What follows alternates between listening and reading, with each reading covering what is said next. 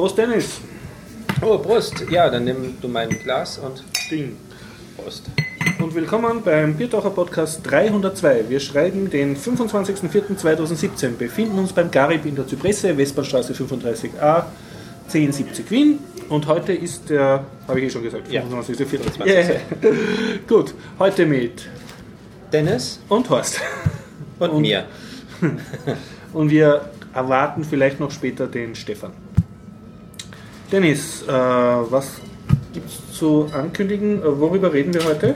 Da fällt mir ein, wir wollten eigentlich gerade eben noch drüber reden, worüber wir heute reden wollen. Nein, du hast sicher vorbereitete Themen mitgebracht, wie ich dich kenne. Das ist das Schlimme. Nein, nicht wirklich. Dennis, ich Ähm, bin enttäuscht. Ja, naja, wie immer halt. Ähm, du wolltest auf jeden Fall über das Buch reden. Das, Ja, also ich habe weitergelesen und immer noch nicht ausgelesen The Origin of Political Order. Und sonst kann ich berichten, dass ich auf zwei Demonstrationen war. ah, das ist doch super. Ähm, ja, okay. Ich habe mir mal ganz groß, weil ich es heute bei Heise gelesen habe, Tux aufgeschrieben. Das, Tux, das Logo. Das Hast du Maskottchen. gelesen bei Ja. Heise? Okay. Ja. Und hast du nicht äh, irgendwas Neues auf deiner Nintendo Swift äh, gemacht Switch? oder Switch? Oh, Ich habe Zelda weitergespielt, aber Okay. ähm, ich bin immer noch in der Anfangswelt, ähm, Okay. weil ich nicht herausfinde, wie ich dorthin komme. Ich bin halt wirklich ziemlich langsam und Und schlecht. sonst keine, keine besonderen Erlebnisse. ähm, nein, Nichts Erwähnenswertes. Keine Sta Vorladung von der Staatsanwaltschaft diesmal. Äh, das hatte ich noch nie in meinem Leben. Ich hatte nur eine Zeugenaussage Ja, Zeug, ja. bei der Kein- Polizei. kein- Das nichts- ist ja jetzt nichts- schon nichts dergleichen. Zweieinhalb Wochen. Okay. Nein, Tja. da, da werde ich wahrscheinlich auch nie was hören, weil es Okay. ähm, ja, Dann wird das ein eher kurzer Podcast, aber es gibt einiges ähm, an Terminen. an Terminen, genau. Termine, wir haben Linux-Tag, der inkludiert einen Pi Day, einen Python-Tag Jänner. Und zwar befind, ist das am 4. bis 6. Mai 2017. Ja, und dazu gibt es etwas sehr Erfreuliches, nämlich man kann mich dort hören. Um 12 Uhr am Freitag, dem 5.5., spreche ich über Teaching Python to Children. Um wie viel Uhr? Am Freitag um 12 Uhr mittags. Ah, Heim- okay. Ja, gut, da könnte ich schon tatsächlich da sein. Ich habe hab mich schon freigenommen für die beiden Tage. Ähm, und ich habe, wenn er auch gerade nicht da ist, zumindest mitbekommen, äh, also gelesen, dass Stefan über das Panoptikum auch reden wird. Ich glaube aber, er war am Donnerstag. Ich we- weiß es jetzt aber nicht. Aber es gibt ja jetzt schon bereits ähm, äh, die, die Dings, Die- Kalender. das Schedule, ja. Ferner diesen äh, Freitag, das ist dann der 29. April, glaube ich, äh, Entschuldigung, Samstag, äh, 29. April, äh, gibt es den Grazer Linux-Tag, den coolsten Linux-Tag von Österreich. Ähm, außerdem gibt es den Maker Day Vienna, bitte auf den Shownotes nachschauen, wann er genau ist. Und dort habe ich auch als Spielen Programmieren einen Tisch und freue mich über Besuch. Graz. Und dann kann ich noch äh, ankündigen, äh, diesen Donnerstag gibt es den Wiener Töchtertag und da wird mein Büro voll mit Töchtern sein. und ja, werde ich dann im nächsten Biertaucher Podcast davon berichten. Ja, Wien schickt alle eure Töchter zum Horst. Ja, ist schon zu spät, die haben sich anmelden müssen beim Ah, Töchtertag. okay. Das wurde streng organisiert, weil ich habe gesagt, ich nehme maximal acht Stück. Acht äh, Aber Mädchen meinst du nicht? Ja, äh, gleich, gleich, also gleichzeitig Stück, in einem ist- zwei, zwei Stunden Slot. Also ich habe schon den Tag in so Slots eingeteilt. Ja, und wird lustig. Okay, dann habe hab ich etwas sehr Erfreuliches, nämlich wir haben Feedback bekommen. Und zwar vom, ähm, vom, vom, vom, vom, vom, es liegt hier, ich habe es vom Andreas aus Chemnitz. Und der Andreas aus Chemnitz äh, schreibt uns, dass er uns regelmäßig hört, absichtlich in MP3 mit einem Podcatcher und äh, was er am unnötigsten findet, sind verschieden laute Mikrofone. Was ich so. nicht ganz kapiere, weil wir nehmen ja meistens nur mit einem auf. Und Ja. selbst wenn wir mit zwei aufnehmen, schneidet man nie und man ja. de facto nehmen wir nur mit einem auf. Wahrscheinlich ist, meinte, ähm, möchte damit nur ausdrücken, dass wir alle äh, gleich laut lei- sein sollten. Also die unterschiedliche Lautstärke. Wir Ja. sollten das Wir Mikrofon sind ja unterschiedlich in weit weg, ja. ja, das war letztes Mal. Ja, gesagt. das ist ein bekanntes Problem. Mir gefällt beim, äh, ihm gefällt beim Biertaucher Podcast die Vielfalt der Teilnehmer. Besonders heute. Auch gesagt, ja, so, so viel wird Cool, ja. Und er benutzt die Shownotes vor der Sendung, um zu sehen, was kommt, aus reiner Neugier. Ich freue mich, dass die Shownotes benutzt werden. Das sage jetzt ich. Also. Und er hört den Podcast aus Deutschland, weil er ist aus Chemnitz und er ist nicht wirklich ein Nerd. Und äh, wat, er interessiert sich für folgendes Subthema. Äh, für solche Subkulturen, Themenkreise, die im Biertaucher Podcast öfter besprochen werden sollten, fällt mir gerade nicht ein. Bin größtenteils zufrieden. Feedback, wie wir es lieben. Was ich euch außerdem immer schon sagen wollte, er sagt XFCE. Das Okay. ist doch dieser Linux-Desktop Ja. von Xubuntu, ne? Oh, ja, von Ja. Xubuntu und. Äh, ah ja, nur Xubuntu, ja. Okay. Aber man kann es auch mit Debian oder Wir, sonstigen wir haben. nehmen es zur Kenntnis. XFCE. Ja. Wir sollten vielleicht mal uns vorbereiten und über XFCE reden. Oh, wir sollten uns einmal vorbereiten. Wir können auch auf dem Stegreif von mir aus jetzt machen. nein, nein, nein. Okay, ja, danke Andreas aus Chemnitz, sehr nettes Feedback, bitte mehr davon.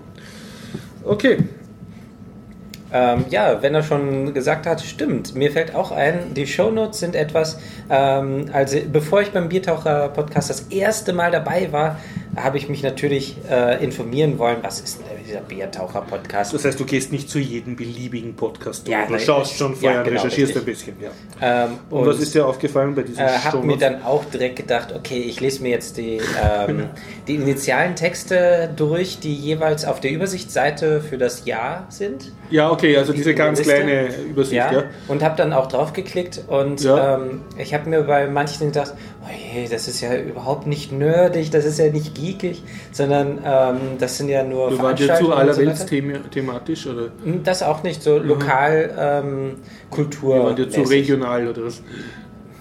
ich konnte nicht direkt was mit anfangen, Okay, okay, weil ja, wenn ja. ich hätte ich einen Podcast mit Mhm. Nerd-Faktor gesucht.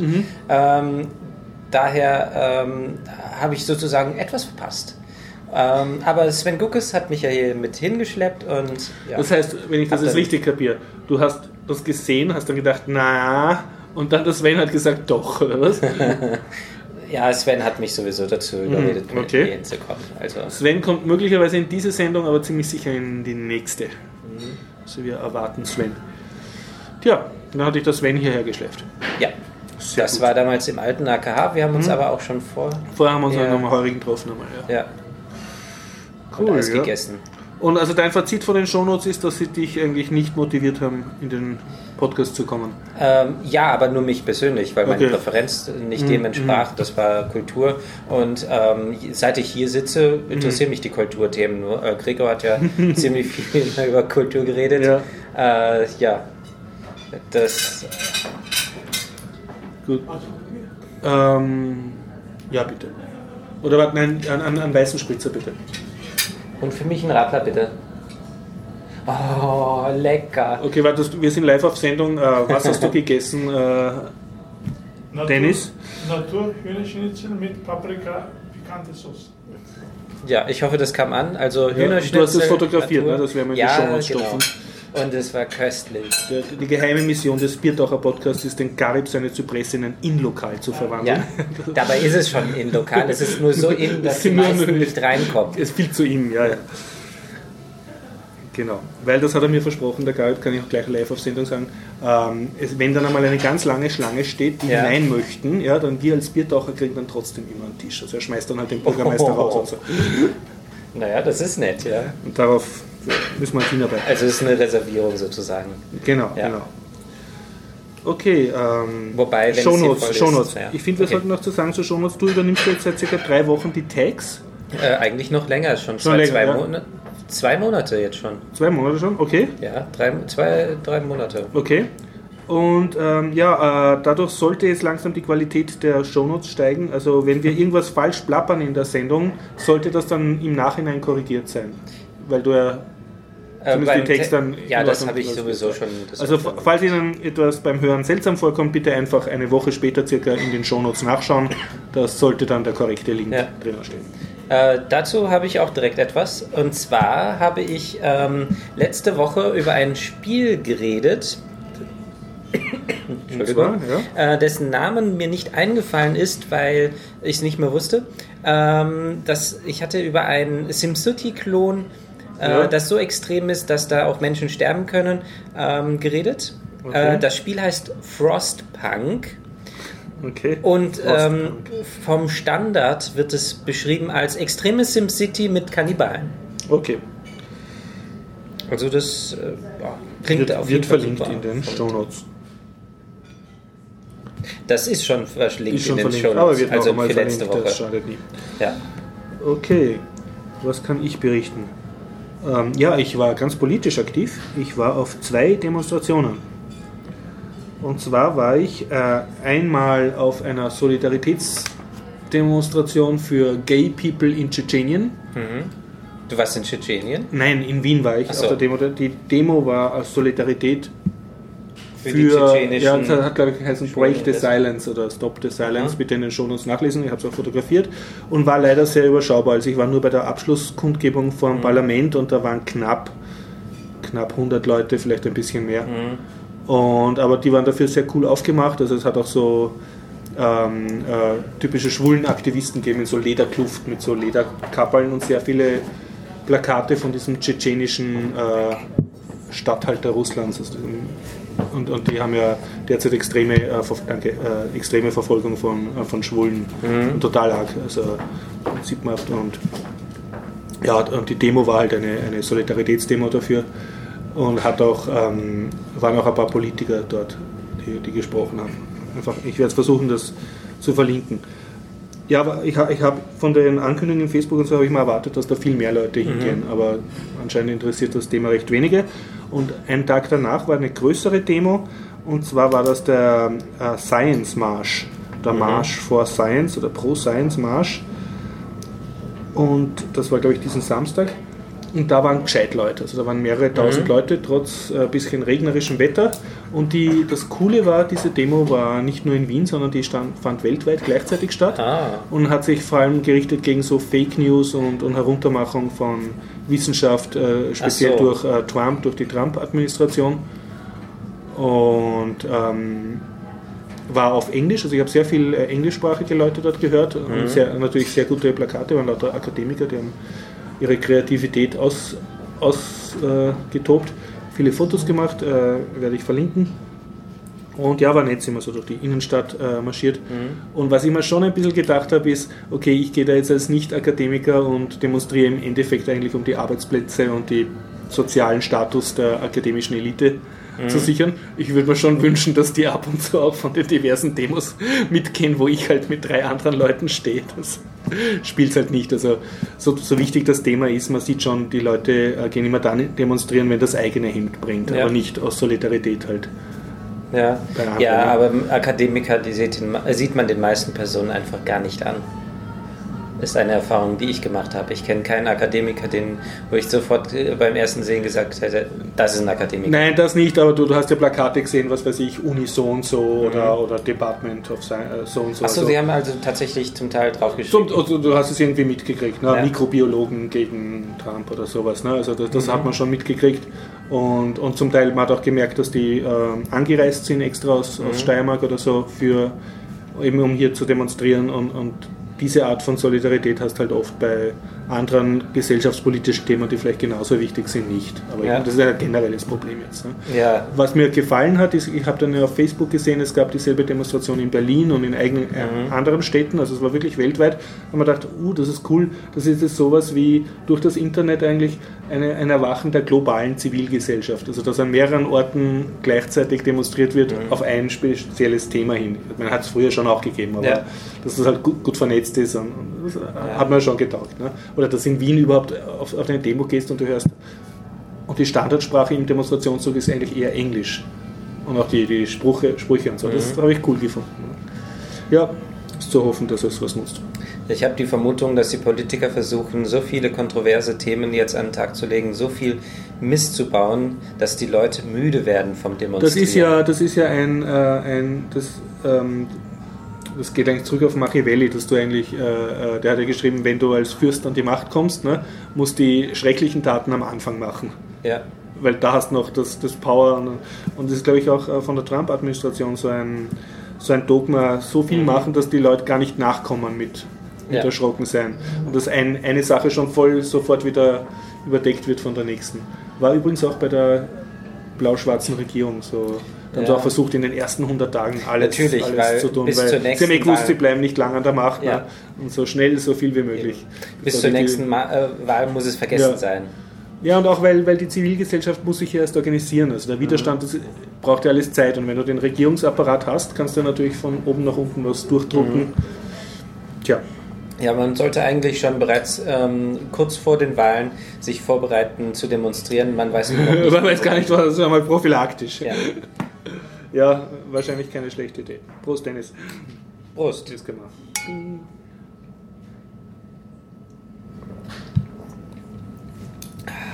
Du mit einem Glas Milch mit Ja. dreien. Sonst kann ich bemerkenswert wenig berichten. Ich habe mir ein Humble Bundle gekauft über Python-Bücher elektronisch, aber ich habe noch keins davon gelesen, also ich kann eigentlich noch gar nichts davon berichten. Hast du irgendwelche Themen?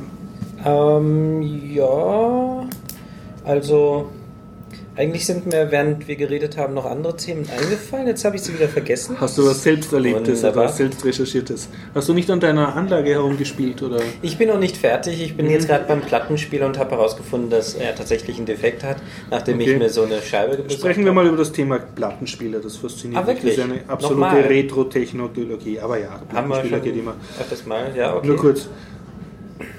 Hast du eine größere Schallplattensammlung? Nein, eigentlich eine sehr, sehr kleine. Okay. Ähm, aber die, die ich habe, die liebe ich. Also Mhm. ich habe ein paar Platten, die habe ich auch äh, digital ähm, Mhm. auf CD. Aber du hast sie trotzdem auch als Platten.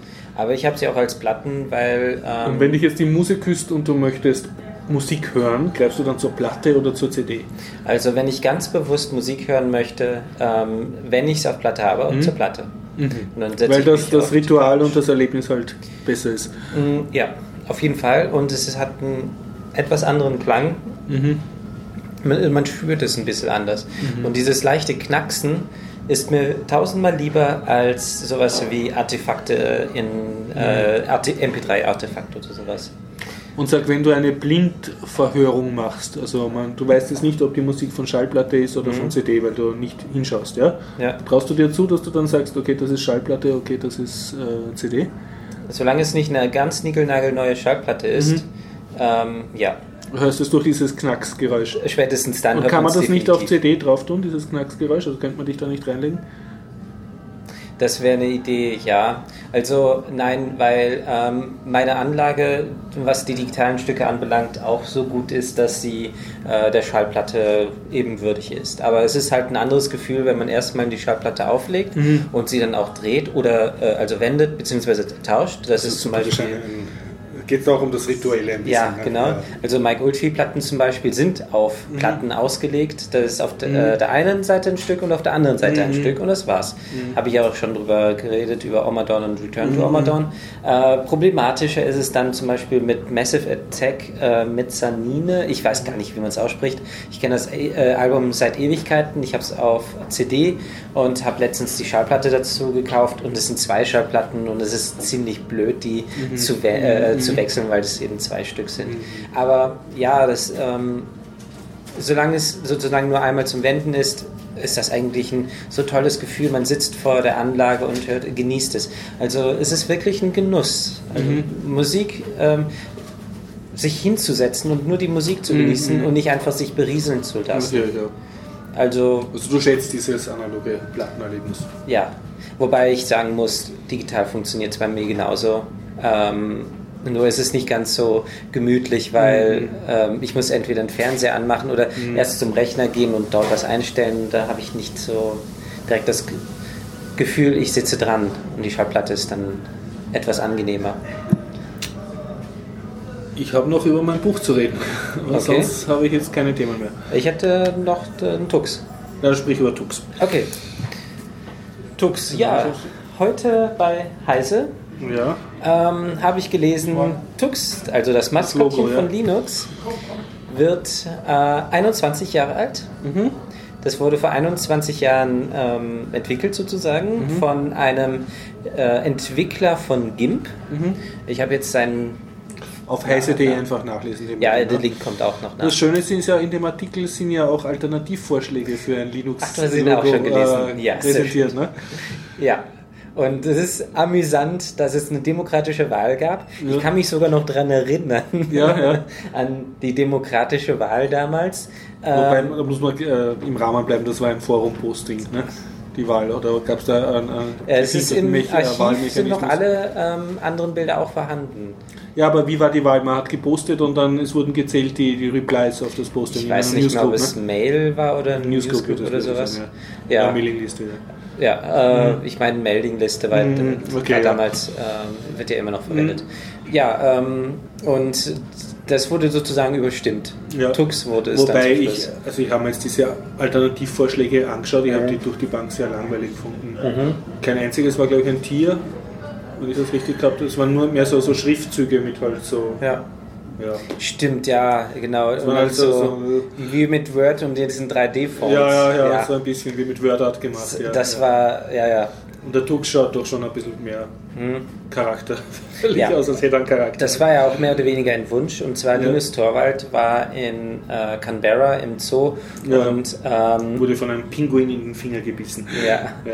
Aber ähm, was ich mich erinnern kann, das war nicht in dem Artikel, äh, er wollte, äh, oder ich, ich glaube doch, vielleicht kommt das aus seinem Buch, aus dem, oder was weiß ich, wo ich das her habe, ähm, das beim Logo extra eine Rolle gespielt hat. Er wollte ein Logo, das man dann zum Beispiel auch für ein Malprogramm oder für ein Schreibprogramm leicht adaptieren kann. Also wo eben der Pinguin dann ähm, ein, ein Schriftstück oder Noten in der Hand halt oder einen Pinsel. Ne? Also er wollte ein universell einsetzbares Mhm. Ja. Logo und ich denke genau, das ist recht gut gelungen. oh ja, Ich das, verwende ihn zum Beispiel als mein Firmenlogo ne? mit einem Joystick. ja. Ähm, ja, das stimmt echt. Ähm, Und das wäre bei diesen ganzen coolen Schriftzügen nicht möglich na, gewesen, nee. Also ich sehe nicht, wie, wie das. Ja, selbst A1, äh, die ja im Prinzip äh, was ähnliches haben, da das A hat verschiedene Ja, Motive, ja. ist es schon ziemlich schwer und aufwendig. Im Prinzip Also- ist ein alphanumerisches Kürzel, was jetzt keinen besonderen Sinn macht. Ne? Und ein Pinguin. Ja. Ich sehe das übrigens auch oft. Ähm, also ich frage immer, wenn ich neue Kunden habe, die kommen zu einer Probestunde, dann frage ich immer die Eltern, ja, wie, wie haben sie mich gefunden und so im Mhm. Internet. Und die sagen dann meistens, ja, wir haben halt gegoogelt nach Programmierkurs. Und dann, manchmal sagen sie auch, ohne dass ich das dazu gesagt habe, ja, und sie waren mir gleich so sympathisch, weil sie haben diesen Pinguin im, im Logo. also der, der Tux-Pinguin strahlt einfach so Sympathie aus. Ja, d- Das- das, das war ja sogar Absicht. Ja, das ja. ist so ein leicht lächelnder, etwas fülliger. Als hätte er gerade ein Joint oder ein Bier Hering. gehabt. Äh, Ja. ein Hering, das ist Absicht sogar. Mhm. Ähm, Jetzt hat er sich gerade voll gebannt. Ne? ja, Also, das ist, vielleicht- ja, das ist wirklich sehr gel gut gelungen und Ja. es schaut auch sympathisch, Ja, gerade zufrieden aus. Ähm, was war dann nochmal? Ja, das Vorbild war ja so eine Knet, ähm, so ein Knetpinguin. Mhm. Und ähm, jetzt habe ich vergessen, was ich noch sagen wollte. Ja, wie immer vergessen. Ich, ich kann mich erinnern, bei Linux Voice oder so war dann mal äh, so ein Wettbewerb, ja, wollen Sie ein anderes Logo? Und ich habe das so ein bisschen lächerlich gefunden, so als, Ja. haha, wir haben Nein, keine Themen und wieder. machen eine Leserumfrage. Aber Ja. Entschuldigung, das, Ja, das steht auch dem Torwald zu, sich das Logo auszusuchen und jetzt nicht. oh, es ist Open Source, also Ja, nicht nur er. Es kann ja jeder besseres Ja. äh, annoncieren. Mhm. Das Witzige ist ja, wofür Tuck steht, und zwar Torvalds. Unix, äh, was? ja, Torvalds Unix, Unix. ja, Ja. ja. Und Torvalds inklusive eben. Ja. Ja, Steht einfach auf dem im Heißartikel, Artikel. wir Ja. werden verlinken und ist recht gut zum Lesen. Äh, Interessant finde ich auch, Alan Cox hatte Das ja ist der Kernel-Entwickler, ne? einer der beiden Kernel-Entwickler, Mhm. auch einer der ganz großen. Äh, Alan Cox wollte ein, ein anderes Logo. Laut war. Und zwar wollte er einen Pinguin, der gerade einen ähm, BSD-Teufel. Ja, das steht, boxt. steht, im, steht im Artikel. Ja. Das, äh, das wusste ich nämlich zum Beispiel Ja. noch überhaupt nicht. Tja, stell dir vor, wie aggressiv Linux jetzt rüberkommen würde, Ja, das ist. wenn da immer ein boxender Pinguin wäre. Tja, Ja, ich würde Politik. sagen, ich rede wieder mal von Origins of Political gespannt. Power, aber ich habe es jetzt bald aus, also das ist hö- höchstwahrscheinlich schon die vorletzte Vorlesung. Und ja, ich kämpfe mich durch die letzten Seiten, es ist nach wie vor gut, aber es ist halt auch äh, viel drin, also ich werde immer sehr schnell müde dann vom Lesen, aber es ist, es ist wirklich faszinierend. Und zwar macht der Autor jetzt also er macht folgendes: Er hat gewisse Thesen, die erläutert er dann an Fallbeispielen, macht so die typischen äh, Fachbuch äh, Snide-Remarks über konkurrierende Fachbücher und Theorien, die, die natürlich alle nichts heißen. Und was er sehr nett ist, er geht dann immer vom Geschichtlichen, macht dann nur so in kleinen Sätzen so Reflexionen über gewisse Gemeinsamkeiten zur jetzigen Politik, in Südamerika oder, oder China, das, das fasziniert mich sehr. Und er tut dann am Ende jedes Kapitels noch einmal in, in mehreren Sätzen seine These noch einmal zusammenfassen, also Ja. falls man es vergessen hat vom Anfang des Kapitels. Äh, Sehr, sehr, sehr, sehr, ähm, wie soll ich sagen, man spart sich das Zusammenfassungsschreiben, man braucht einfach nur den letzten Satz in jedem Kapitel lesen. Und zwar bin ich jetzt äh, in der Zeit vom Absolutismus, so 1600, 1700. Und da schreibt er halt, dass praktisch alle europäischen Staaten ähm, sozusagen eine Verfestigung der staatlichen Strukturen erlebt haben, also sind staatlicher Ja. geworden äh, in Bezug, also die Wirtschaftsleistung hat sich erhöht, Steuerleistung, Steuer wurden besser eingetrieben, Armee wurde stärker, weil es auch oft nötig war und es gab eine gewisse Tendenz hin zur Zentralisation, also es wurde eine Bürokratie, die dem Herrscherhaus auch dient mit ähm, äh, gut geschulten Bürokraten halt, die Universitätsausbildung hatten. Das kam und hat man praktisch äh, zumindest europaweit gesehen. Und dann beschreibt er halt, dass, dass manche Dinge halt haben die Chinesen schon 2000 Jahre früher erfunden und, und andere Dinge nicht. Und da beschreibt er jetzt äh, sehr interessant sowohl England als auch äh, vi- vier Beispiele, Gegenbeispiele, weil er sagt, es ist keineswegs zwangsläufig die Entwicklung, die in England durchgelaufen ist, nämlich also Stärkung des Parlaments, also äh, sozusagen Limitierung der Macht vom König Ja. und dann im, im Schluss in, in Richtung Parlamentarismus und, und, und Demokratie. Das, das, er schreibt, dass das sozusagen ein Sonderfall ist und dass das auch sehr speziell mit der Geografie zu tun hat und keineswegs selbstverständlich und keine der einzelnen Faktoren an sich eine Entwicklung in diese Richtung ähm, erzwingen, sondern es kann auch anders gehen. Und da gibt er als Gegenbeispiel Frankreich und Spanien, das nennt er Weak Absolutismus. Da ist zwar der König formal sehr mächtig und die Armee formal sehr groß, aber intern ähm, die Justiz ist zum Beispiel bis zum Schluss äh, dezentralisiert, also es gibt keine zentrale Justiz, das gehört nach wie vor den Ja. ähm, Adeligen und ähm, die Adeligen haben auch ihre, ähm, ihre Rechte sehr gut verteidigen können gegen den König. Und alle waren sich dann wieder einig, auf, dass die Bauern unterdrückt gehören. Also der Ja. König hat es auch nicht geschafft, die, seine Bauern oder die, die, den Bauernstand zu schützen gegen die Ausbeutung von den Adeligen. Da, also das hat auch nicht funktioniert. Das kann man übrigens den Graf von Monte Cristo eigentlich ganz gut ja, nachlesen. ja, ja.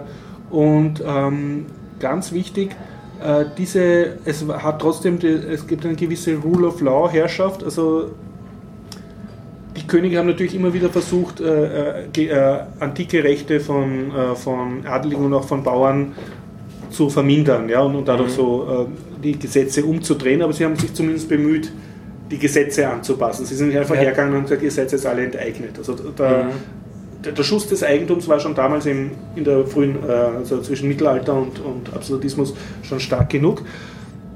Und im Endeffekt waren diese, äh, diese Herrschersysteme dann auch äh, wirtschaftlich nicht wirklich sehr stark. Also er beschreibt das in Frankreich, das halt wirtschaftlich extrem gehemmt war, speziell weil es dann noch auf die äh, Hugenotten losgegangen sind, also versucht haben, eine, eine monokatholische katholische Religion durchzusetzen, das dann sehr viele wirtschaftlich erfolgreiche Leute vertrieben hat. Und es waren auch die sozusagen der Staat war nie so, schwa- so stark, wie er gern getan hätte und chronisch verschuldet, sowohl Spanien, Ja. Spanien als auch das Ancien Regime in Frankreich. In, in Frankreich hat das dann im Endeffekt zur Revolution geführt, weil das halt schon nicht mehr reformierbar war und in Spanien nicht zur Revolution, aber das hat das verkorkste System sozusagen, dass der Staat sich verschuldet, dass er Ämter verkauft und nicht mit fähigen Bürokraten besetzt ähm, und auch keine eigene unabhängige Bürokratiekaste hat, sondern nur diesen Patriotismus, also dass Ämter und Steuereinnahmen Ja. alles verkauft wird an den Meistbietenden, was auch die Autorität vom Staat wieder schwächt und den Staat dann insgesamt, weil das alles miteinander ist.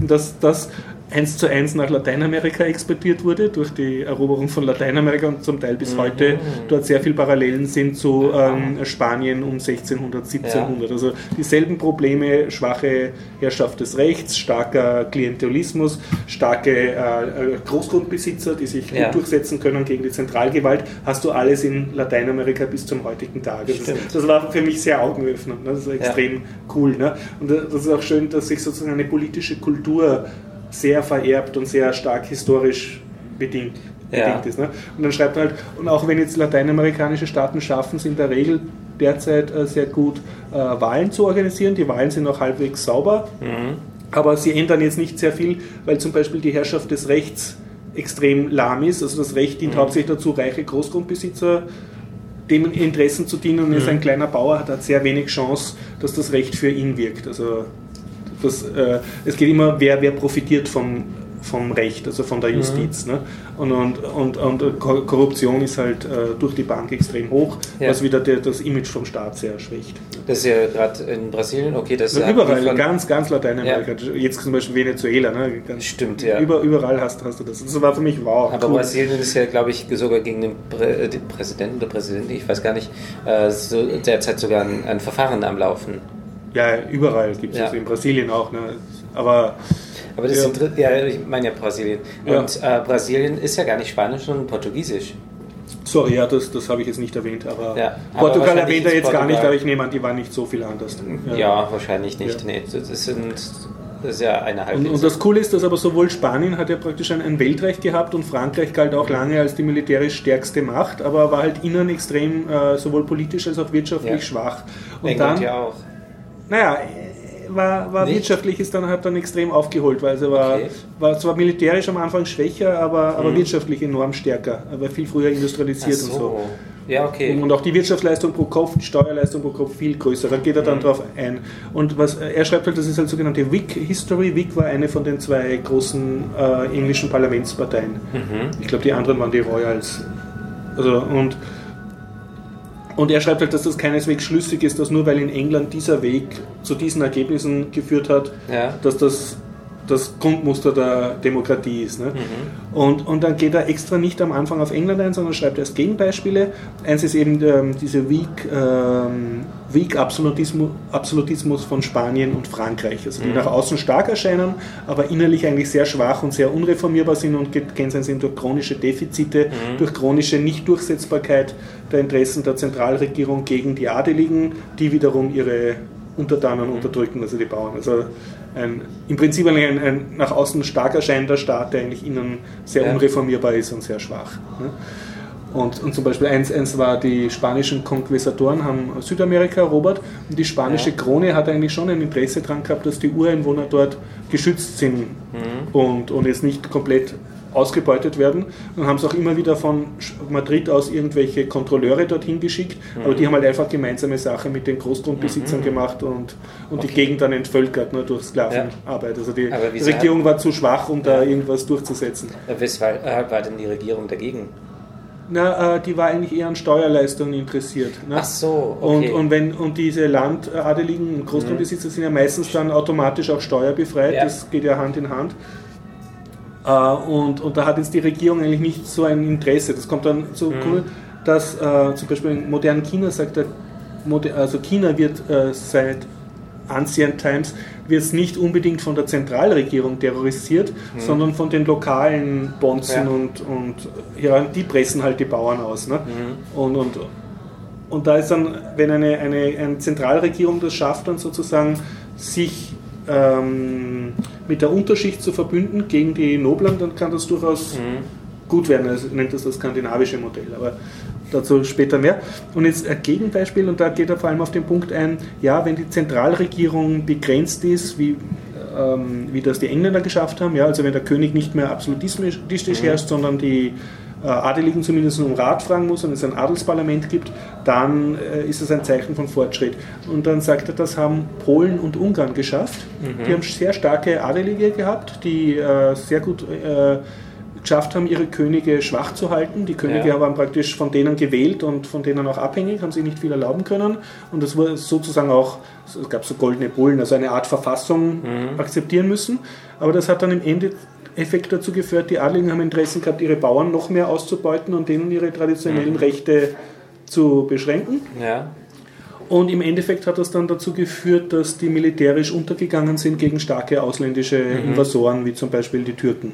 Also die Ja. Türken haben angegriffen, äh, nachdem die Adeligen dort einen Bauernaufstand niedergeschlagen haben. Ne? Und das war natürlich und, und diese, diese Adelsheere, ähm, die waren dadurch gekennzeichnet, dass die Adeligen meistens Justiz und, und auch ähm, äh, Armee lokal gehabt haben. Also die waren autonom, äh, gewirtschaftet und haben auch eigene Truppen gestellt und so. Und haben dann halt verschiedene Heerführer dann sozusagen sich getroffen für eine nationale Sache, jetzt sagen wir Verteidigung des Reiches, aber waren dann chronisch undiszipliniert und, und jeder hat sein eigenes Süppchen gekocht. Also waren, waren keine schlagkräftige Armee. Und Ja. er beschreibt halt da, obwohl also dieses sowohl Polen als auch Ungarn das sehr gut geschafft haben, die Zentralgewalt zu äh, limitieren und praktisch eine Art Demo Oli- Oligarchie oder Demokratie gehabt haben, zumindest von den Adeligen, hat das im Endeffekt nicht viel genutzt. Also es war kein moderner Staat daraus, sondern es war eigentlich der, der Keim des Untergangs dadurch gesägt. Ne? Und dass Begrenzung der Zentralgewalt halt zweischneidig ist. Kann gut sein, kann aber auch, auch schlecht sein. Und jetzt lese ich gerade äh, von England, aber davor war noch ein Beispiel mit Russland. Russland Das- hat, hat sehr viel Gemeinsamkeiten mit China, witzigerweise in gewissen Perioden. Weil in China da war es so, also dass oft dann so, wenn eine Zentraldynastie gekommen ist, hat die dann alle Konkurrenten ausgerottet und zwar die ganze Ja. Sippe, in die ganze Ahnenlinie. Ne? Das ist und sehr Russland diktatorisch. Ja. Und in gut. Russland auch, und da gibt es eine große Tradition, und zwar hängt das auch damit zusammen, was ich nicht gewusst habe, er schreibt dann von Novogrod, das war ein Handelszentrum, ich glaube in der Nähe von Mhm. äh, St. Petersburg, Leningrad. Die haben sogar äh, demokratische Stadtverwaltung gehabt, Mhm. in, in der frühen Neuzeit schon. Also wurde dann aber von Zar Ivan dem Schrecklichen demontiert. Okay. Und für heute ganz lustig, das habe ich auch nicht gewusst, äh, die, das Kernland von Russland ist Kiew, nicht Moskau. Also das Ja. Kernland von Russland war Kiew. Also Kiew, wo es jetzt diesen, äh, diesen Konflikt gibt äh, mit der Ukraine, da, da kommt sozusagen der, der russische äh, Stammherrschaft her und die Mhm. sind dann nach Moskau übersiedelt, weil Kiew von den äh, Tataren, also von Mongolenstämmern total vernichtet wurde. Sind die nicht nach, erst nach, nach St. Petersburg? Weil St. Petersburg war ja ziemlich lange russisches. Äh, Nein, das war erst unter Zar Peter dem Großen, der hat das so, aufgebaut. ach so, das, das war ist vorher erst- gar nicht. Das, der hat das im das ist Sumpf gebaut, der ist noch später. Ah, okay. Vor, da geht es schon um, um 1500 irgendwas. Und ähm, also ich, ich erzähle das jetzt sehr grob wieder, nicht, Ja. nicht ganz genau, ja. Aber auf jeden Fall haben die Mongolen, glaube ich, Russland erobert. hm. Und die, das nennt er Predatory, also Tribal Society, die waren also so Steppenreitervölker und, und die nennt er Predatory äh, Government, also die haben wirklich auf Ausbeutung, wie das jetzt in irgendwelchen afrikanischen Bananenrepubliken ist. Da ging es nur darum, die sind hinkommen, haben das äh, militärisch erobert und er schreibt, und sie haben auch äh, ganze Städte vernichtet, nur um einen Punkt zu, also to make a point, also um halt zu demonstrieren, Ja. wenn sie nicht zahlst, radieren wir die Stadt aus, also keinen Wert gelegt auf das Wohl der Untertanen. Und, und die waren eigentlich rein auf Expansion ausgelegt. Und die haben dann witzigerweise örtliche lokale Steuerverwalter gebraucht, die halt das, helfen, das Land auspressen und das war dann die russische Elite. Also die haben eine sehr lange Tradition, dass sie eigentlich nur dazu da sind, das Volk auszupressen. Ja. ne? Und, und nachher gab es dann Fernsehen mit out. wie, wie die Tataren dann weg waren, ist, hat sich das natürlich ein bisschen gemildert. Es gab auch dann relativ äh, starke Adelige, die dann halt alle Posten unter sich aufgeteilt haben. Und weil es in Russland so furchtbar viel Land gibt, äh, haben diese Adeligen alle ein enorm großes Interesse gehabt, ähm, praktisch äh, wie in, in den Südstaaten in Amerika ein, eine Art Sklavensystem aufzubauen, dass Bauern nicht, ähm, nicht frei sich bewegen dürfen. Weil das Land so riesig ist und keine Ja. Hindernisse sind, dass du es durchwandern kannst, hätten die jetzt sehr leicht wegwandern können Ja. und sind auch gewandert zu diesen Kosakengebieten im, im Süden und an diese Grenzen. Ne? Und deshalb gab es in Russland, also hat keiner von den Adligen Interesse gehabt, dass es in Russland freie Städte gibt, wie im, im Mittelalter in Europa, die übrigens wieder von den Königen protegiert waren, weil die damit die Adeligen ärgern konnten. Also wenn Stadtluftmacht frei ist, gab ja dieses, dass ein entwischter Leibeigener hat sich nur ein Jahr lang in einer Stadt aufhalten müssen, die das frei, eine freie Stadt war, und dann war er selber frei und konnte auch nicht mehr von dem Feudalherren zurückgefordert werden. Ne? Und das, diese Freiheit wurde gezielt von den Königen in Europa auch gefordert, weil es Ja. damit ihre Konkurrenten, die Adeligen, in Schach halten Ja. konnten ne? und denen sozusagen die, wie soll ich sagen, die Ressourcen weg Nehmen konnten. Ja, weil- Oder sich also- gegenseitig Konkurrenz machen mussten. Nein, nein, für einen, für einen König war das lustig, dass er die Städte frei hält ja, und Ja. die auch fördert und denen Privilegien gibt, dass sie die entlaufenen Leibeigenen nicht zurückgeben müssen, weil dadurch seine Konkurrenz, nämlich die Adeligen, die ihn ja gegen ja. ihn integrieren können, ja, ständig einen Verlust an, an Leibeigenern haben, an Arbeitskräften und, und dadurch nicht zu mächtig werden können. Also, und, Und, das, die Leibeigenen waren dann anschließend keine Leibeigenen mehr. Genau, sondern die waren dann frei. und hat es freie. Städte gegeben und, und das war in Europa eigentlich, hast du relativ gut entwischen können als, als Leibeigener. Ja. Also in Mitteleuropa. Mittel- ja, also in- in- deutsche. Äh, Ja, es war eigentlich in den ganzen. Ja. Ja, und in Russland hat es das alles eben nicht gegeben, sondern Ja. die herrschende Klasse, also die Adeligen, haben dort ein sehr großes Interesse gehabt, dass die Bauern unterdrückt wurden und alle ihre Freiheiten, die am Anfang recht groß waren, Mhm. systematisch immer, immer mehr reduziert. Am Schluss haben sie nur noch an einem Tag im Jahr das Grundstück verlassen dürfen. Das war irgendein so ein Tag des heiligen Georg und das wurde dann auch noch gekappt. Ja? Okay, und was sie schön. dann gekriegt haben, ist Ivan der Schreckliche. Mhm. Das war 15, 15 irgendwas, glaube ich. Und der hat ein totales Terrorregime errichtet und Mhm. wirklich auch ganze Adelsgeschlechter ausgelöscht. Und so eine Art Geheimpolizei mit Spitzel und so, Ja. weil er halt ständig auch äh, paranoid war gegen Verschwörung. Mhm. Und äh, da schreibt er halt auch, dass Stalin halt sich auch auf dieses Modell äh, bezogen können hat, weil eben äh, Herrschaft des Rechts überhaupt nicht vorhanden war, schon durch Mhm. die äh, äh, Mongolenherrschaft. Ja. Und also keine Tradition, eines, einer, dass eine Herrschaft durch Recht legitimiert ist, sondern immer nur durch Gewalt und durch militärische Stärke. Und, und da gab es halt dann dieses Instrument der Herrschaft, dass du mit deinen Adeligen total machen kannst, was du willst, und die haben wieder die, die Bauern total unterdrückt. Ja. Ja. also eigentlich eine ziemlich düstere Dystopie. Und da schreibt er aber, dass das keineswegs im russischen äh, Nationalcharakter sozusagen drinnen ist, dass die unfähig sind zur Demokratie, sondern er zählt halt auch Beispiele auf, wie dieses Novograd, äh, die eine, demokratische Stadtverwaltung gehabt haben und damit auch gut gefahren Mhm. sind, aber halt militär, militärisch dann erobert wurden. Ja. Oder eben, ja, und, und dadurch wurde das halt dann vernichtet. Ja, und, und er schreibt auch, dass die Duma, also dieses russische Parlament, wurde erst nach dem japanisch-russischen Krieg, ich glaube, das war Anfang 1900 irgendwas, noch vor dem Ersten Weltkrieg, Mhm. da wurde die erst eingerichtet. Also wirklich, es gab auch von den, von den Adeligen sozusagen kein, keine Tradition eines Parlaments, aber es gab sehr wohl die Tradition, dass, dass sie sozusagen Interesse, es- Interesse gehabt haben, die Bauern zu unterdrücken. Und äh, also Peter der Große hat dann auch versucht zu reformieren, der hat St. Petersburg gegründet, aber halt auch, sobald er dann gestorben ist, das, ist diese ganzen Reformansätze, die er gemacht hat, wieder zerfallen und Ämter wurden halt dann wieder von, von Adeligen untereinander ausgeschnapst und, und die haben sozusagen hinter den Kulissen bestimmt, was der Staat macht. Und da sagt er, das gibt es halt äh, Parallelen zu Russland heute, wo, wo es zwar Wahlen gibt, die aber nichts bewirken, sondern die so eine undurchsichtige Geschichte von, von reichen Familien Ja. schnapst sich das aus und hält die Fäden in der Hand. Und dachte, "Wow, ziemlich, ziemlich cool, ja. Ja. Jetzt lese ich halt gerade über, über England, das ist es.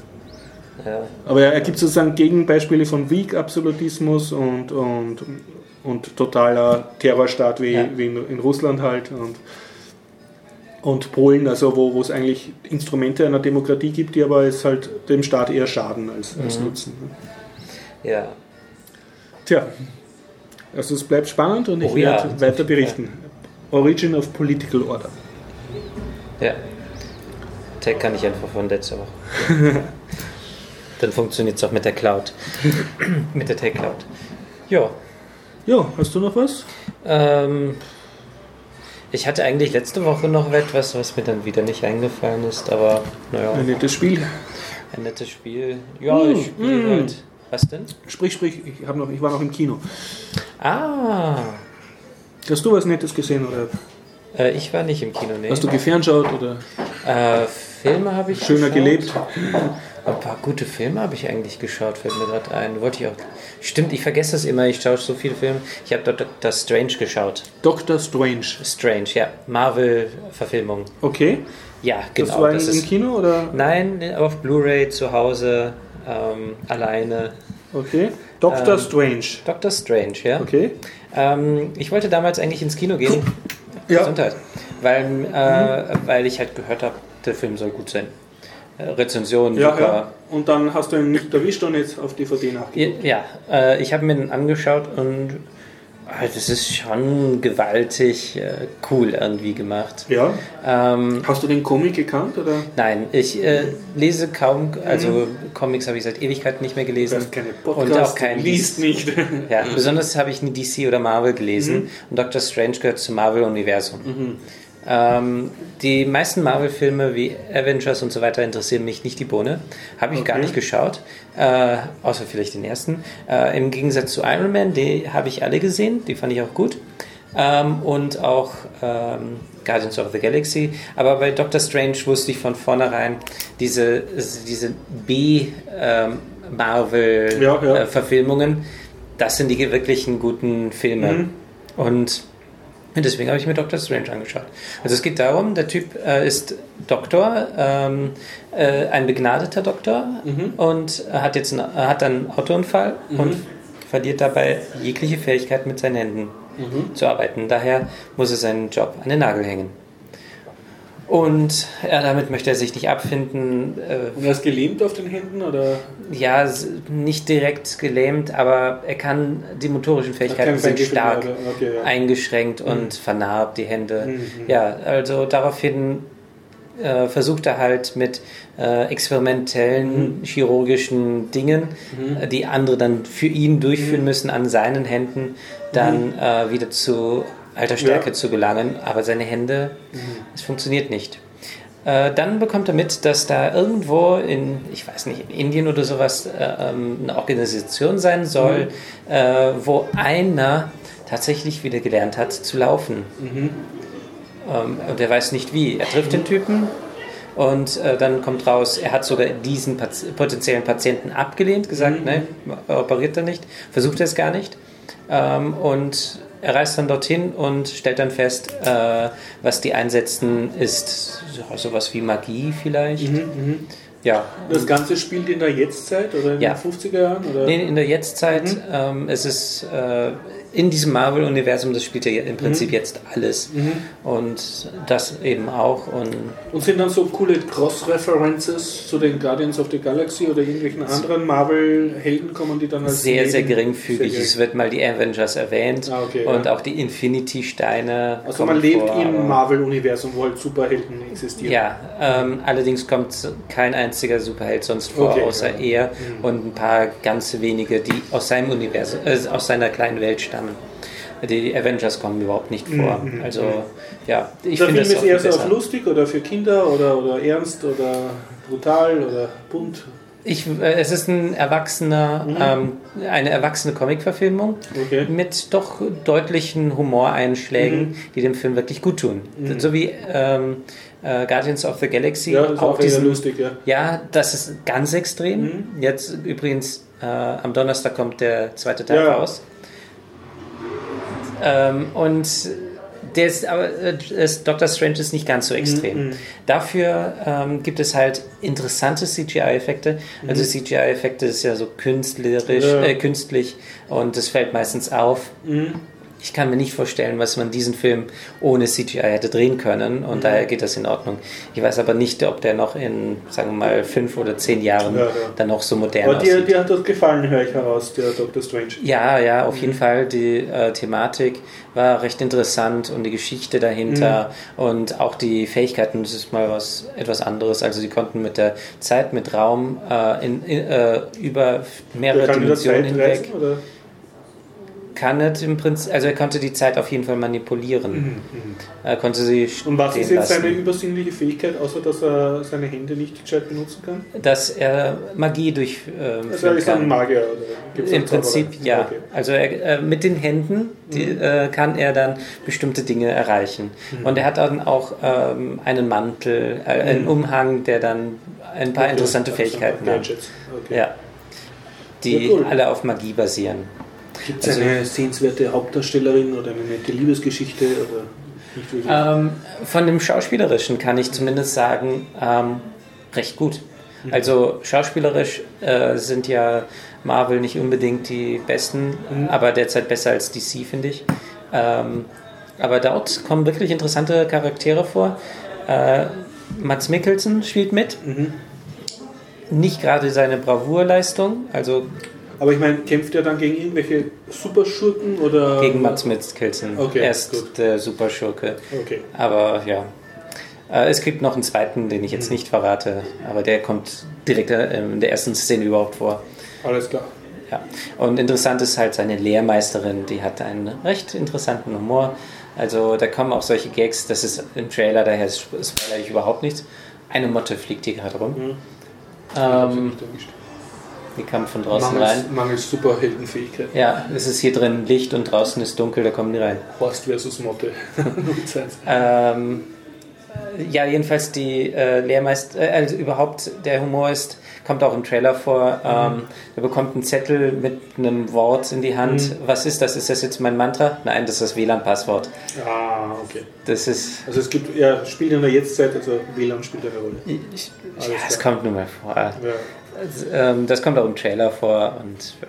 also äh, jeden, der, der, äh, der beim Trailer gedacht hat, ja, sieht ja ganz interessant Mhm. aus, empfehle ich den Film nachzuholen. Er ist so gut wie der Trailer. Der was? Er Wie der Trailer? so gut wie der Trailer. Also Ja, doch, wirklich. Okay, ja. Also, der hat mir wirklich gut gefallen. An ein paar Stellen hat man halt nicht Mhm. mehr mitkommen können. Da hilft, äh, weil es ist so ähnlich wie in den 50er Jahren hat man ja, oder in den 60er Jahren und auch, für, auch wahrscheinlich in den 70er Jahren, hat man bestimmte Dinge versucht irgendwie darzustellen und konnte es nicht wirklich. Und das sind dann wirklich interessante Dinge, die dann davor kommen Mhm. in diesen Filmen. Und dieser Film im Prinzip ist wieder so. Mhm. Es ist sozusagen ein Aufbruch in etwas, was man bis dahin noch nicht wirklich verstanden hat, was es eben physikalisch nicht geht, Mhm. gibt und wo man noch kein Wissen drüber hat und was weiß nicht, wie man es darstellen soll. So fühlt sich dieser Film an und das, das ist irgendwie interessant. Verstehe. Also äh, in Zukunft wird der Film nicht mehr gut sein. Also okay, so man soll jetzt schnell sehen, solange er noch gut ist. Solange ist er wirklich super. Okay. Ja. Weil du von Trailern redest, ich möchte hier, das habe ich zwar schon mal erwähnt, aber äh, möchte hier nochmal erwähnen, History Film Buffs.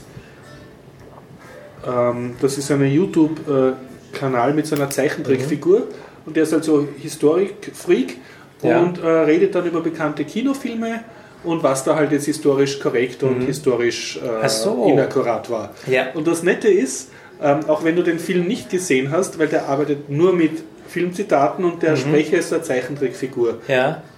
Und das ist aber sehr lieb gemacht, weil er sich wirklich auf bei jeder Szene dann halt eingeht, ja, das und war halt Freiheit des Regisseurs und ab und zu ärgert er sich halt auch, wenn sehr grober Unfug getrieben wird Ja. und manchmal lobt er auch und dann sagt er, ja, okay, das war jetzt nicht korrekt, aber das ist halt nicht anders zu machen bei so einer großen Produktion, aber sie haben sich sehr bemüht.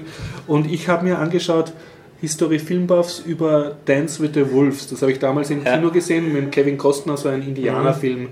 Und, und da waren jetzt ur viele Sachen halt, ähm, die ich nicht gewusst habe über den Film und habe durch den History Film Buffs erfahren, zum Beispiel, dass da wirklich die letzte Sprecherin von so einem Comanchen Dialekt in dem Film auch original So. spricht. Also, Ja. dass das sozusagen ein, ein zeithistorisches Dokument ist, weil das der einzige Hollywood-Film ist, wo dieser Dialekt wirklich auch zu hören ist.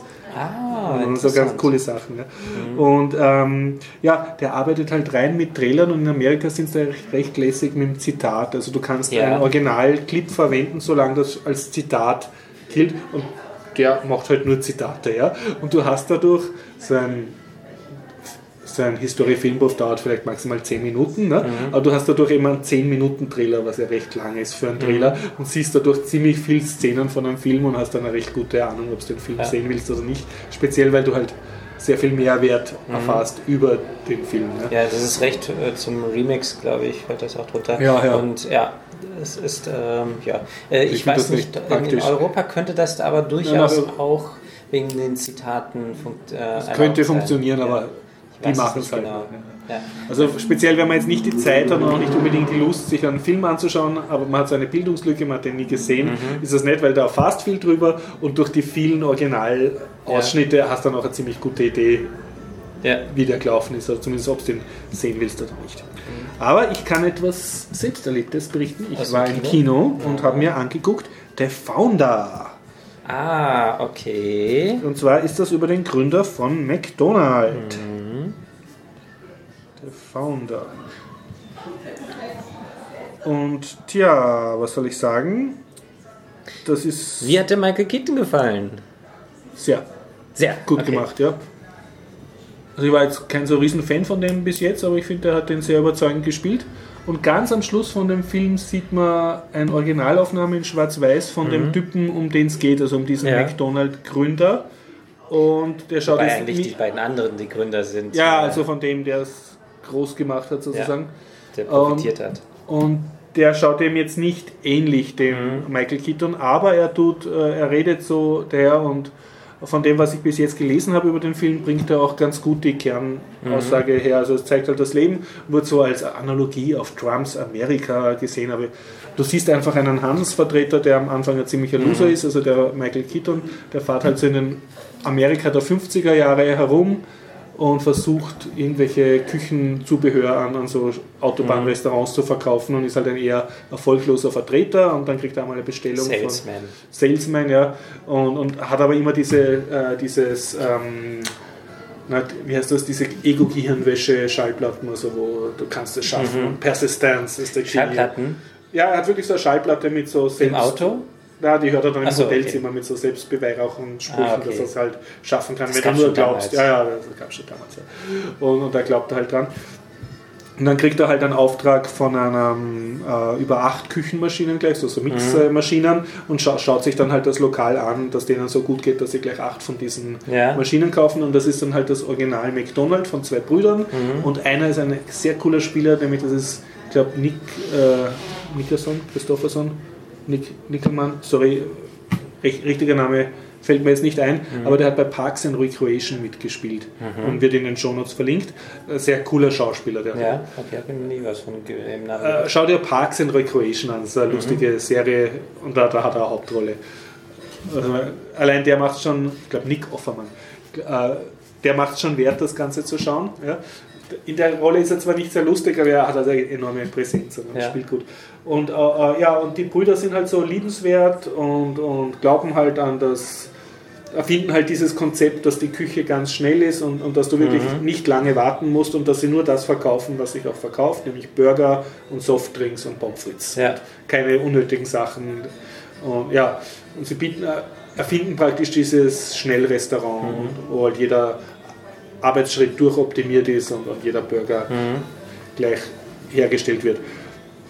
Und dieser Handelsvertreter, der kommt dann und, und steigt dann halt bei denen ein, macht mit denen einen Vertrag, dass er als Franchise, Franchise-Nehmer das halt exportieren Ja. darf, weil er das kennt. Und man sieht dann halt sehr bald schon, gehen ihm die Brüder höllisch auf den Nerv, weil die haben sich halt im Vertrag ausbedungen, dass alle, sie haben gesagt, sie haben sogar schon mal äh, Franchise-Unternehmen versucht zu machen. Das Problem ist halt die Quality Control. Also sobald sie jetzt jemanden Ja. nicht dahinter sein können, was der genau macht, macht er halt irgendeinen Blödsinn und äh, Ja. arbeitet schlampig. Und das sieht man auch im, im Film, da kommt, kommt er dann mal ein Restaurant kontrollieren und da liegen halt überall am Boden die Papieren herum Mhm. und uns wird was anderes verkauft und die Burger haben nicht die Qualität und, und Ja. so. Das haut halt nicht hin. Ne? Und der schafft es aber, also der, ja, und, und die Brüder handeln sich aus, okay, also sie kriegen einen Anteil vom Gewinn von ihrem Ja. Restaurant und jede Änderung, die das Restaurant betrifft, muss von ihnen abgesegnet werden. Und daran scheitert es natürlich sehr bald. Also der hat dann natürlich eigene Ideen und eins, was in dem Film dann halt symbolisch dargestellt wird, er hat dann so reiche Geschäftspa Geschäftspartner, einem spannt er dann auch gleich die Frau aus und, und die hat dann die Idee, dass man statt Milkshakes aus Milch kann man die halt aus Instantpulver machen, Ja. weil das viel billiger ist. Also praktisch ein Milkshake ohne. Milch. Ja, Ja. Also, und, und, und das versucht er den Brüdern dann halt zu erklären und die wollen das aber nicht. Ne? Die sagen, in einem Milkshake muss Milch drinnen sein. Und in den Mhm. Ja. Schlusstiteln steht dann halt, dass McDonalds so und so viele Jahre halt Milkshakes ohne Milch verkauft hat und dann irgendwann ist das dann sogar wieder zurückgegangen. Okay. Zur. Und ja, er, er bootet diese Brüder dann aus, also ziemlich gemein eigentlich, und, und, und nimmt sich halt alles, bootet seine Geschäftspartner aus, lässt sich von seiner Frau scheiden, spannt dem einen Geschäftspartner noch die Frau aus und so. Also es ist halt ein, kein angenehmer Zeitgenosse. Ne? Ja. Und dafür macht er halt seinen Weg und macht das weltweit. Und der Schlüsselsatz ist, glaube ich, da regen sich die Brüder halt auf, dass er schon wieder sie nicht ernst nimmt und dass das gegen ihren Vertrag äh, verstoßt. Und dann sagt er, look, contracts are like hearts, they mean to be broken. Und dann sagen sie, ja, wir werden dich verklagen. Und er sagt, ja, das kannst du probieren, aber du bist lokal und ich bin inzwischen national und ich werde bald international sein. Also verklagt mich halt, ihr habt trotzdem keine Chance. Ne? Ja. Und am Schluss legt er sie nochmal rein. Also er kauft sie dann auf, sogar ihren Namen und treibt sie eigentlich auch in die Pleite und, und ja, ist halt kein, kein netter Mensch. Also Ja. ich möchte nicht mit ihm verheiratet sein, aber halt erfolgreich, ne? auf seine Art. Und das wird, wird recht gut dargestellt im, im Film. Mhm. Ja, also ich, ich, äh, mir hat der sehr gefallen. Also es ist kein Happy Peppy Film, aber es ist insofern interessant, weil ja jeder schon mal in McDonald's war und Ja. was eigentlich dahinter steckt und wie diese Idee entstanden ist. Ja, und, Und ich finde es auch nett für über, ich bin ja selber selbstständiger Geschäftsmann, habe mit ja. Geschäftstypen halt zu tun und da Mhm. gibt es eben diese Blender und guten Verkäufer, manche, die halt lieber eine gute Idee haben und sich dann nicht am Markt durchsetzen. Mhm. Das ist ja eine coole Frage, die eigentlich jeden beschäftigt. Warum setzen sich manche Sachen nicht durch, Mhm. obwohl sie technisch brillant sind und hängt das mit Persönlichkeit zusammen und Aufwand? Und der beantwortet das halt ziemlich eindeutig. Also du musst Arschloch sein und dann Mhm. äh, hast du auch Erfolg. Ne? Bei im Geschäft und bei Frauen. Ja, aber ein Arschloch allein ähm, reicht auch nicht aus. Und das andere ist, es, manche sind keine Arschlöcher und waren auch erfolgreich. Ja, ja, aber der, das ist halt ein Beispiel, das Ja. eindeutig, tja, Muss ein Schwein sein Aber- in dieser Welt. ja.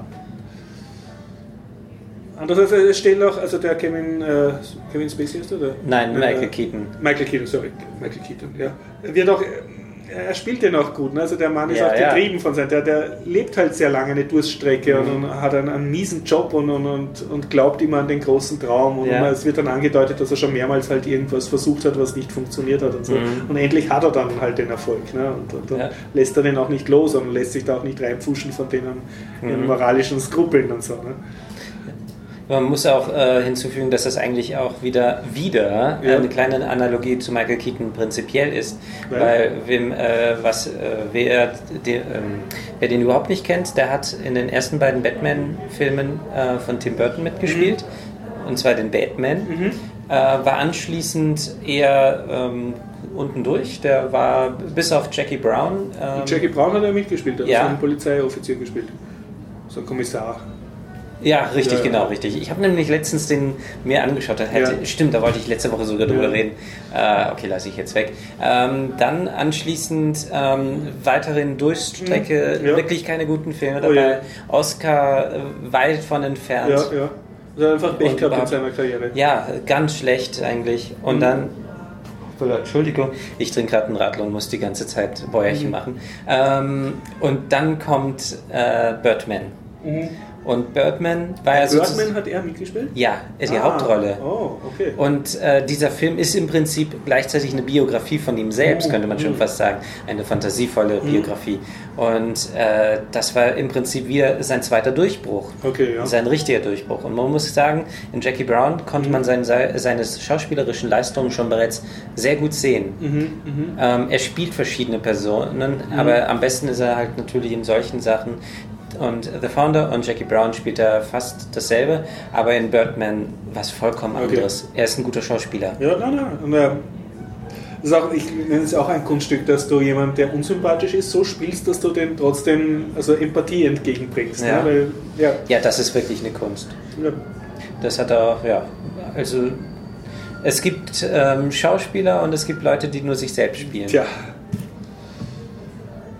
Ich bin damit ausgequasselt. Wie geht's dir? Ich schon lang.